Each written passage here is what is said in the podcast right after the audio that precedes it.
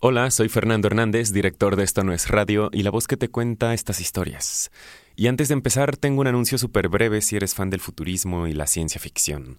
Te invito a que escuches 2050, el fin que no fue. Un podcast que narra desde el año 2050 todo lo que hicimos bien en 2020 para evitar una catástrofe climática. Conducen Violeta Meléndez, periodista y divulgadora científica, y Pablo Montaño, politólogo y activista. Busca 2050, el fin que no fue, en donde sea que escuches tus podcasts.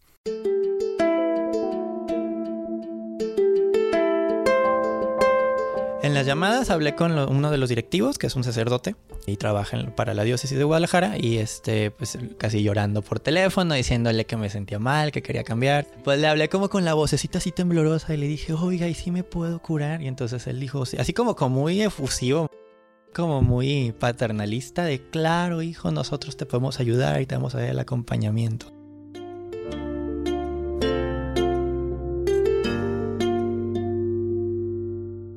Bienvenidos a Esto No es Radio. Yo soy Fernando Micro Hernández. Este episodio se llama Esto no es agenda de la jotería, una historia sobre una práctica llamada terapia reparativa para homosexuales, organizada por un apostolado llamado Courage Latino. Lo cuenta Rodolfo, o Rodo, como le gusta que le llamen. Advertencia, este episodio describe imágenes que podrían no ser apropiadas para menores de edad.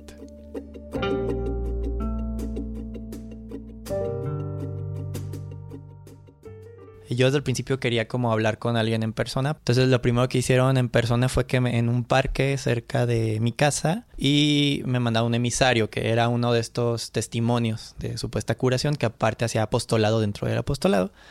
Y entonces hablé con el chavito y sí me dijo, no, pues es que vengo a ayudarte porque tú estás enfermo como yo. Entonces ahí me llamó la atención que este niño va de tener unos 18, 19 años y él me alegaba, me recuerdas que hasta sudó y, sus, sus, gestos cambiaban mucho diciéndome, no, sí, es que la homosexualidad es una enfermedad y estamos enfermos. Y no te podemos ayudar si no admites que estás enfermo. Después de eso yo ya pasé a, me dejan entrar a, un primer grupo que se juntaba en una casa rentada atrás de Plaza Galerías. Entraba, había un, un, pasillo muy chico y después había como una sala y otro pasillo que llevaba como un salón, que era regularmente donde había sillas, una pantalla de, televisión grande, porque ahí nos ponían testimonios de gente rehabilitada. La bibliografía de estas sesiones recae en la figura de Richard Cohen, fundador de Courage International, un apostolado católico y romano que, de acuerdo a su página oficial, abro comillas, ofrece apoyo a aquellos que experimentan atracción por el mismo sexo. Cierro comillas. Él escribió un libro en inglés. Yo soy un hijo de Dios. Un homosexual curado, tocado por la misericordia de Dios mi especialidad es ayudar a chicos, mujeres y hombres que, están, eh, que sienten atracción por el mismo sexo. Donde él cuenta que él era homosexual, bueno, ya curado, ¿no? Era homosexual, pero en su juventud por llevar una vida promiscua, por tener este, relaciones sexuales, siempre andar en la fiesta y todo esto, Dios lo castigó con SIDA.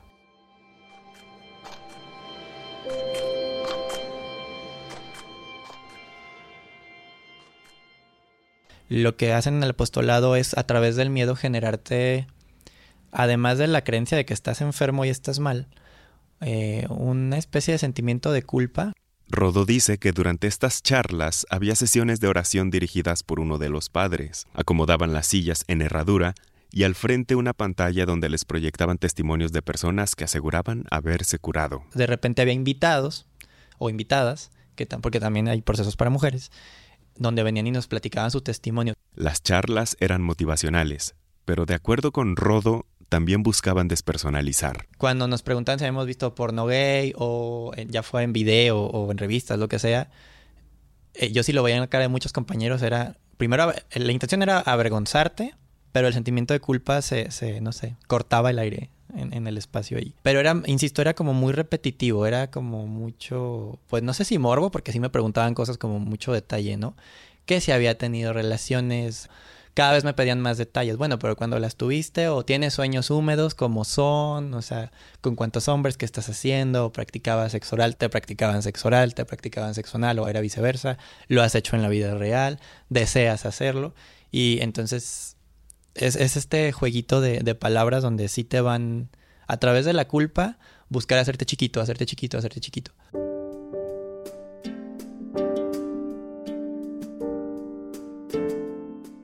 Hay dos cosas que llamaron la atención de Rodo durante las sesiones. Una, el nivel socioeconómico de los asistentes. Cuando yo entré, eh, yo esperaba ver personas pues de un estatus socioeconómico bajo, ¿no? Dije no, y, no, es de medio, medio alto. Se manejan por medio de depósitos bancarios, entonces tú les, les pasas copia de la ficha de pago y entonces cuando ya te admiten y ya te dicen, ah, te vemos en tal lugar, pasamos por ti y nos vamos, o llega directamente al espacio donde se va a realizar como la sesión del apostolado. Y la otra, más importante, en ese curso solo había dos personas mayores de edad. Los demás eran niños, adolescentes, porque hay un grupo de casi 70 personas donde tengo 68 niños aquí metidos. En esas pláticas, Rodo entabla amistad con un chico a quien llamaremos Lucas. No es su verdadero nombre. Tampoco la voz que escucharemos más adelante.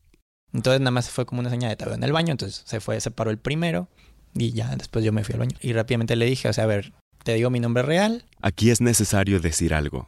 Rodo entró como infiltrado a estos talleres. Este, yo buscaba documentar nada más como hacer un análisis de discurso inicial de, de, estas personas y decir por qué su discurso es violatorio de derechos humanos de la diversidad. Rodo estaba haciendo investigación para su tesis de la maestría en Derechos Humanos y Paz en el ITESO, una universidad en Guadalajara, en el occidente de México. Y él me platicó que él era hijo único, varón de un militar, y su mamá era totalmente dedicada al hogar, pero estaba muy metida en las obras del Opus Dei aquí en Jalisco. Y le dije, ¿y si quieres podemos platicar como fuera de este espacio? Y me dijo, no, porque mis papás vienen por mí. Le dije, me, me platicas tu historia de vida y me dejas grabarte en audio. Y me dijo que sí.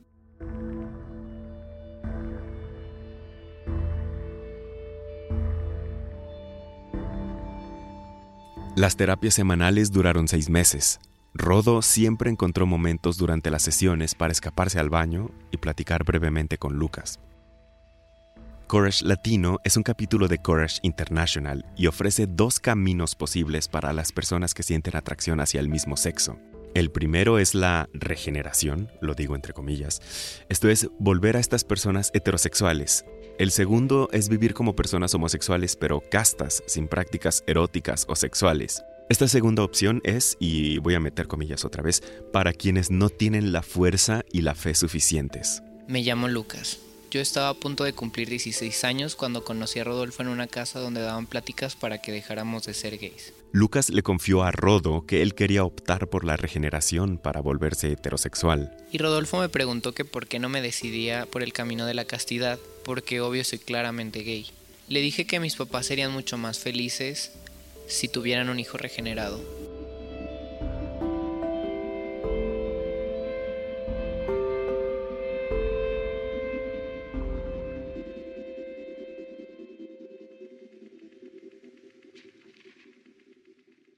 Después de las terapias, Lucas perdió contacto con Rodo.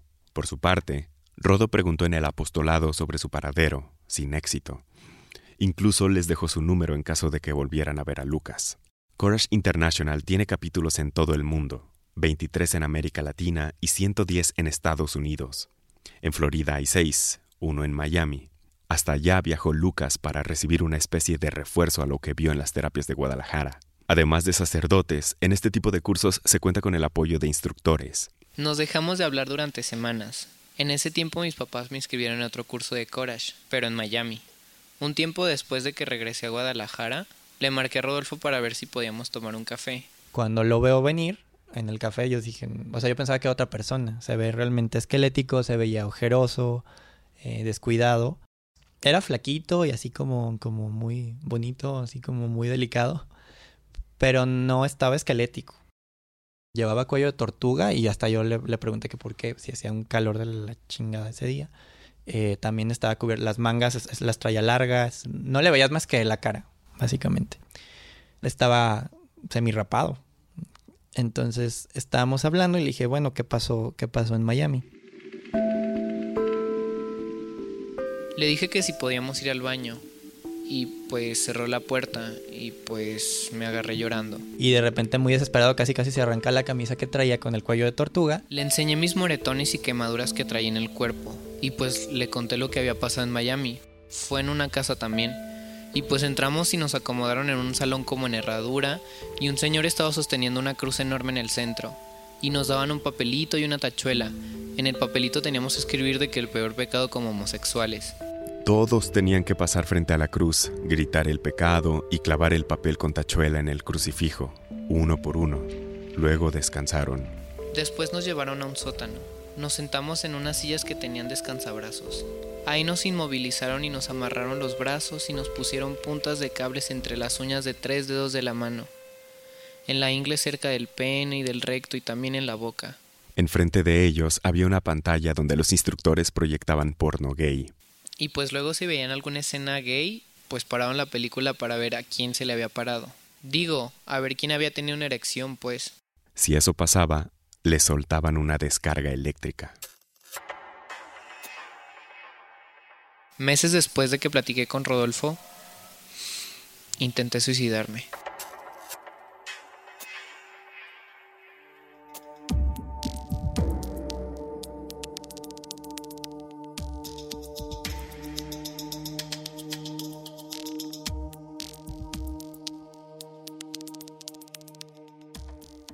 La investigación de Rodo no concluía todavía. Por eso decidió tomar otro curso en Cuernavaca, al que lo habían invitado durante las sesiones en Guadalajara. Una amiga lo llevó en coche desde Guadalajara hasta la estación de autobuses de Cuernavaca, pero los organizadores del evento le pidieron que caminara solo hacia una calle aledaña para que pasaran por él. Y pues mi amiga se quedó en su coche eh, y me subí solo a la camioneta. Entonces, cuando me subo, otra vez me topo con que arriba ya había un montón de chavitos.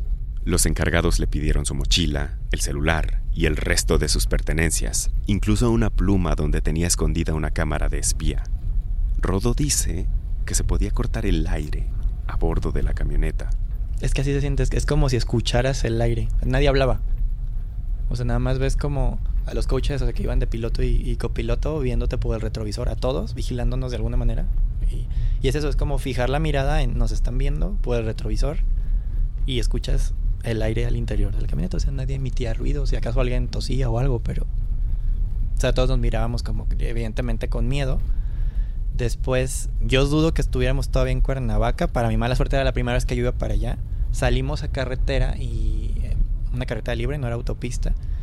Y fueron. Fue un tramo casi de dos horas. Y de repente, en carretera libre pararon la camioneta, nos pidieron bajar de la camioneta y ponernos, literal ponernos como con las manos en la camioneta a todos alrededor de la camioneta y nos empezaron a revisar, pero pues ya nos habían quitado nuestras cosas, era como, como para qué, ¿no? Y pues no fue una revisión, o sea, fueron insultos, decirnos putitos, los vamos a curar, eh, nos agarraron los testículos, nos agarraron el pene, o sea, diciendo mil tonterías. Algunos, o sea, nos llegaron a pasar la lengua por la oreja. Fue una situación literalmente de acoso sexual muy fea. Y ahí fue la única vez que sí pensé en, quitármelo de encima al tipo, pero fue como... Realmente te gana el miedo y empieza a dominarte y es un sentimiento muy... Es que no sé cómo explicarte, micro. Es como sabes que está completamente mal y que te están haciendo algo que no debe de ser, pero tienes miedo a un daño mayor. Te entumes. Sí, entonces no. Es como realmente te paralizas.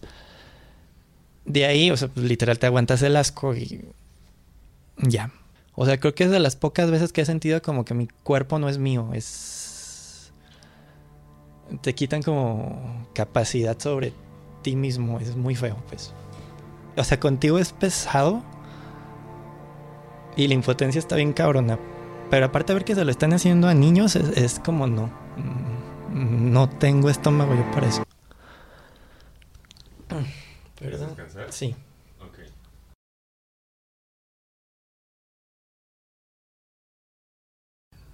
Ok, ya estoy grabando de nuevo. Entonces pasa eso de la revisión y ya llegan a este lugar. ¿Cómo es el lugar? El lugar, de nuevo, era una, una especie de hacienda, una casona antigua muy grande, rentada, este, como estas casas que rentan como para bodas o eventos grandes. Y ahí llegaron más camionetas y había más chavos. Y también me llamó la atención que llegan camionetas y bajan mujeres. O sea, fue la, creo que la única vez que sí vi este, bueno, presencié que el proceso también se aplicaba a mujeres, Pero sí, o sea, acá nos separaron al, ingreso. Se llevaron a las chavas por su lado y a nosotros ya nos, nos internaron. Al grupo de Rodo le dieron una misa y palabras de bienvenida al curso.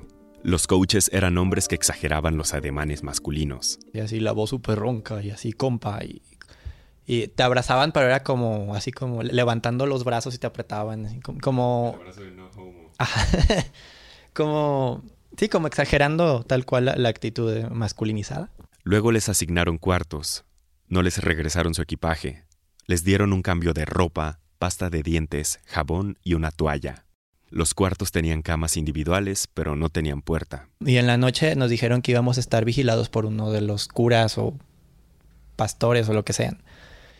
Porque, pues, para no, no caer en tentación y hacer cosas entre nosotros. El guion a la mañana siguiente fue básicamente el mismo de las sesiones en Guadalajara. Había misa, después desayuno, y después otra vez este, escuchar testimonios en video. Hubo dos invitados y otra vez repetirnos esta cuestión de Dios hizo a Adán y Eva, un hombre y una mujer, y ese es como, como le dicen, el, designio de Dios, o sea, dos hombres no, dos mujeres no. Sodoma y Gomorra, lo mismo que había pasado en Guadalajara, no, no hubo mucha diferencia en lo discursivo. También los hicieron escribir sus pecados y pegarlos en una cruz al centro del auditorio. Lo novedoso en esta ocasión fue la presentación de un par de coaches que decían tener credenciales de psicólogos y psiquiatras para darle validez científica a estas terapias. Que no era nada más una cuestión religiosa que se había inventado, un cura, como por esta cuestión de convencimiento. Luego, más de lo mismo. Tú puedes nacer homosexual, pero que si ejerces tu homosexualidad, estás casi casi destinado a adquirir VIH y morirte de SIDA. Usando, y usaban esas palabras, te vas a morir de SIDA. Y las cosas se fueron complicando uno de los chavos que estaba al lado de mí mientras estábamos escuchando todas las tonterías que nos decían, igual que varios, empezó a asustar y empezó a llorar. Es que me voy a morir de sida porque soy gay. Rodo fue parte de una ONG que trabaja en la atención integral en VIH y SIDA. Intentó calmar al chico, pero esto lo puso en el radar de los organizadores. Uno de los coaches que estaba a la entrada del, auditorio me, vio feo y me gritó, era un gorilón gigantesco. Y me gritó así, déjalo que él viva su proceso, retírate. Entonces, no del espacio, sino como que me alejara de este chavo. Y dije, bueno, cero pedos. Me cambié de lugar. Y la parte pseudocientífica duró poco. Incluso detuvieron un video de Richard Cohen, el fundador de Courage International, a la mitad. Había pasado un cura al frente. Y empieza a decir que ahora quiero que venga el Espíritu Santo y baje e interceda por todos ustedes, porque lo que ustedes tienen, además de que es una enfermedad, es al diablo. Y o sea, yo en otro momento y en otro espacio yo me hubiera reído muchísimo. Pero ahí es, otra vez esta cuestión del miedo que se puede... O sea, de mí yo me quedé como frío porque los niños empezaron a desmayarse, a vomitar, a gritar, a, llorar. O sea, los niños empiezan a ponerse muy mal. Entonces de repente yo volteé con el cura y le dije, oiga, es que usted no puede estar haciendo estas cosas. Pero pues porque me enojé, no sé, o sea, me salí de mí y grité. Y entonces el gorilón que ya me había amenazado que me retirara del primer chavo, literal, este, me quedó, se me quedó viendo otra vez feo, me empezó a gritar y le dije, bueno, no quiero participar en esto. Rodo mide 1,87, pero es muy delgado. Entonces esta cosa era una bestia. Y cuando Rodo quiso salirse del auditorio, el coach corrió hacia él, lo tacleó, lo sometió y lo inmovilizó. Y nada más me levantaba del cabello la cabeza para que yo viera como todo el ritual, mientras el padre seguía como en, un, su propio trance gritando tonterías. Los chavos estaban igual de mal. O sea, vi dos niños convulsionándose en el piso. Niños desmayados, digo, vomitándose, llorando. Estaban todos tirados en el piso llorando. Entonces yo nada más, le, yo recuerdo que le decía a este tipo, suéltame, o sea, me quiero ir y no me dejaba y me dijo, te vas a quedar. Me levantaba la cabeza por, tomándome el cabello, se me jalaba las greñas y, y es como, vas a ver. Rodo dice que el cura empezó a hablar raro. Era latín. Básicamente la actividad consistió en hacer un o sea, exorcizarnos de, nuestra homosexualidad. La actividad en eso se concentró. El coach dejó ir a Rodo cuando terminó el ritual. Terminé como mareado. Yo quería ir a, recostarme y no, no pude. O sea, el tipo en, su locura, en cuanto yo salgo al pasillo, otra vez se me deja ir en, embestida, me empezó a gritar, me empezó a golpear en, la cabeza a mano abierta y yo nada más me cubría la cara. Rodo se tiró al piso y se cubrió la cara con los brazos mientras el coach lo pateaba. Me dio tres, cuatro patadas. Y ya llegó otro de los coaches y lo quitó encima. Y ya, se lo llevaron. Y a mí me llevaron por rebelde, entre comillas, me, me castigaron en una oficina varias horas. Me encerrado. Al día siguiente hubo un desayuno seguido de una misa donde otra vez el cura literó una oración similar a la del día anterior, pero sin el mismo efecto. Rodo decidió salirse de la misa sin que nadie se lo impidiera. Al final se les dio una botella de agua, un sándwich y el aviso de que pronto vendrían las camionetas para llevarlos a la central de autobuses.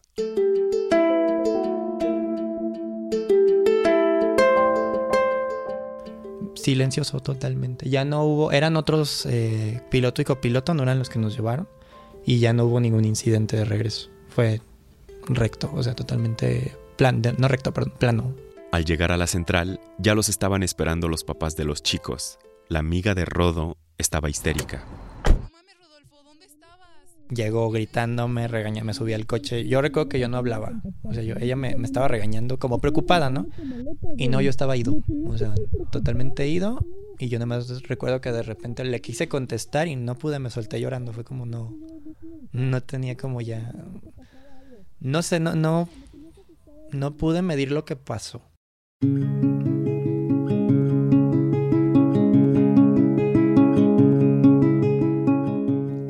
Impacto emocional que estas experiencias tuvieron en Rodo lo hicieron que se diera de baja momentáneamente de la maestría y que acudiera a terapia.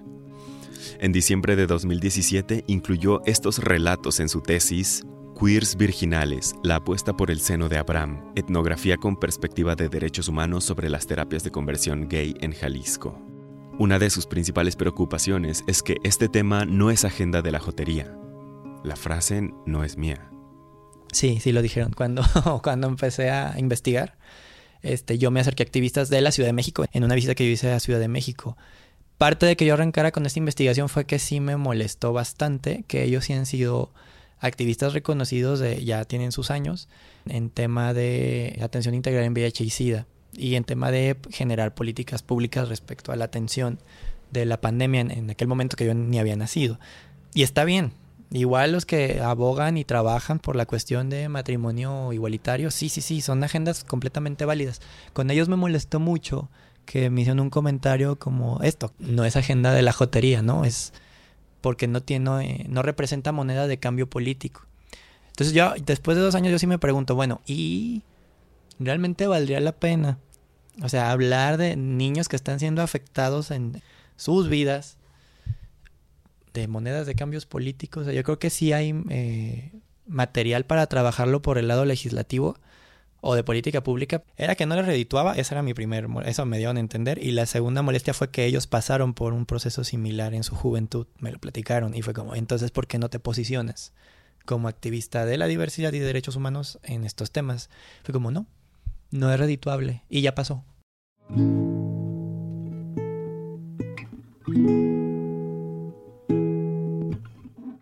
No he sabido nada de Rodolfo desde que me fue a visitar al hospital cuando intenté suicidarme. Mi mamá fue quien lo buscó para avisarle que me había querido suicidar. A ella le dijo también que estaba haciendo una investigación y que ella dio permiso de que Rodolfo usara mi testimonio.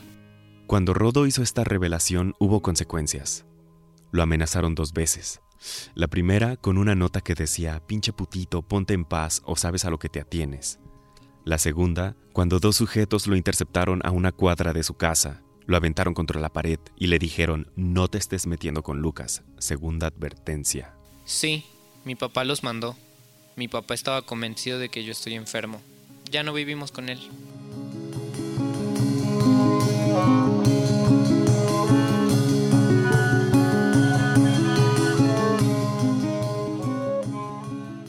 En 1973, la Asociación Norteamericana de Psiquiatría retiró a la homosexualidad de la sección de desviaciones sexuales de la segunda edición del Manual Diagnóstico y Estadístico de los Trastornos Mentales. Desde 1990, la Organización Mundial de la Salud la eliminó de manera definitiva de la Clasificación Estadística Internacional de Enfermedades y otros problemas de salud. Coras Latino ya no tiene capítulo en Guadalajara, Visita la página familiasporladiversidad.org y encuentra toda una red de apoyo de madres y padres de hijas e hijos gays, lesbianas, bisexuales o transgénero. Esto no es radio, es producido, editado y conducido por mí, Fernando Micro Hernández. La asistente de producción es Mitzi Pineda. La ilustración de este episodio es de Lisette Arámbula. Pueden encontrar más de su trabajo en Twitter como arroba liceis. Mitzi Pineda es la voz de la amiga de Rodo. Diego Frías es la voz de Lucas. La música utilizada en este episodio es cortesía de Blue Dot Sessions y cuenta con una licencia de Creative Commons. Música adicional de Montplaisir. Los enlaces a su trabajo pueden encontrarlos en nuestra página esto no es radio.mx. No olvides seguirnos en Twitter como arroba esto no es radio, Instagram esto no es radio MX y Facebook esto no es radio oficial. Los esperamos en el próximo episodio de Esto no es radio. Música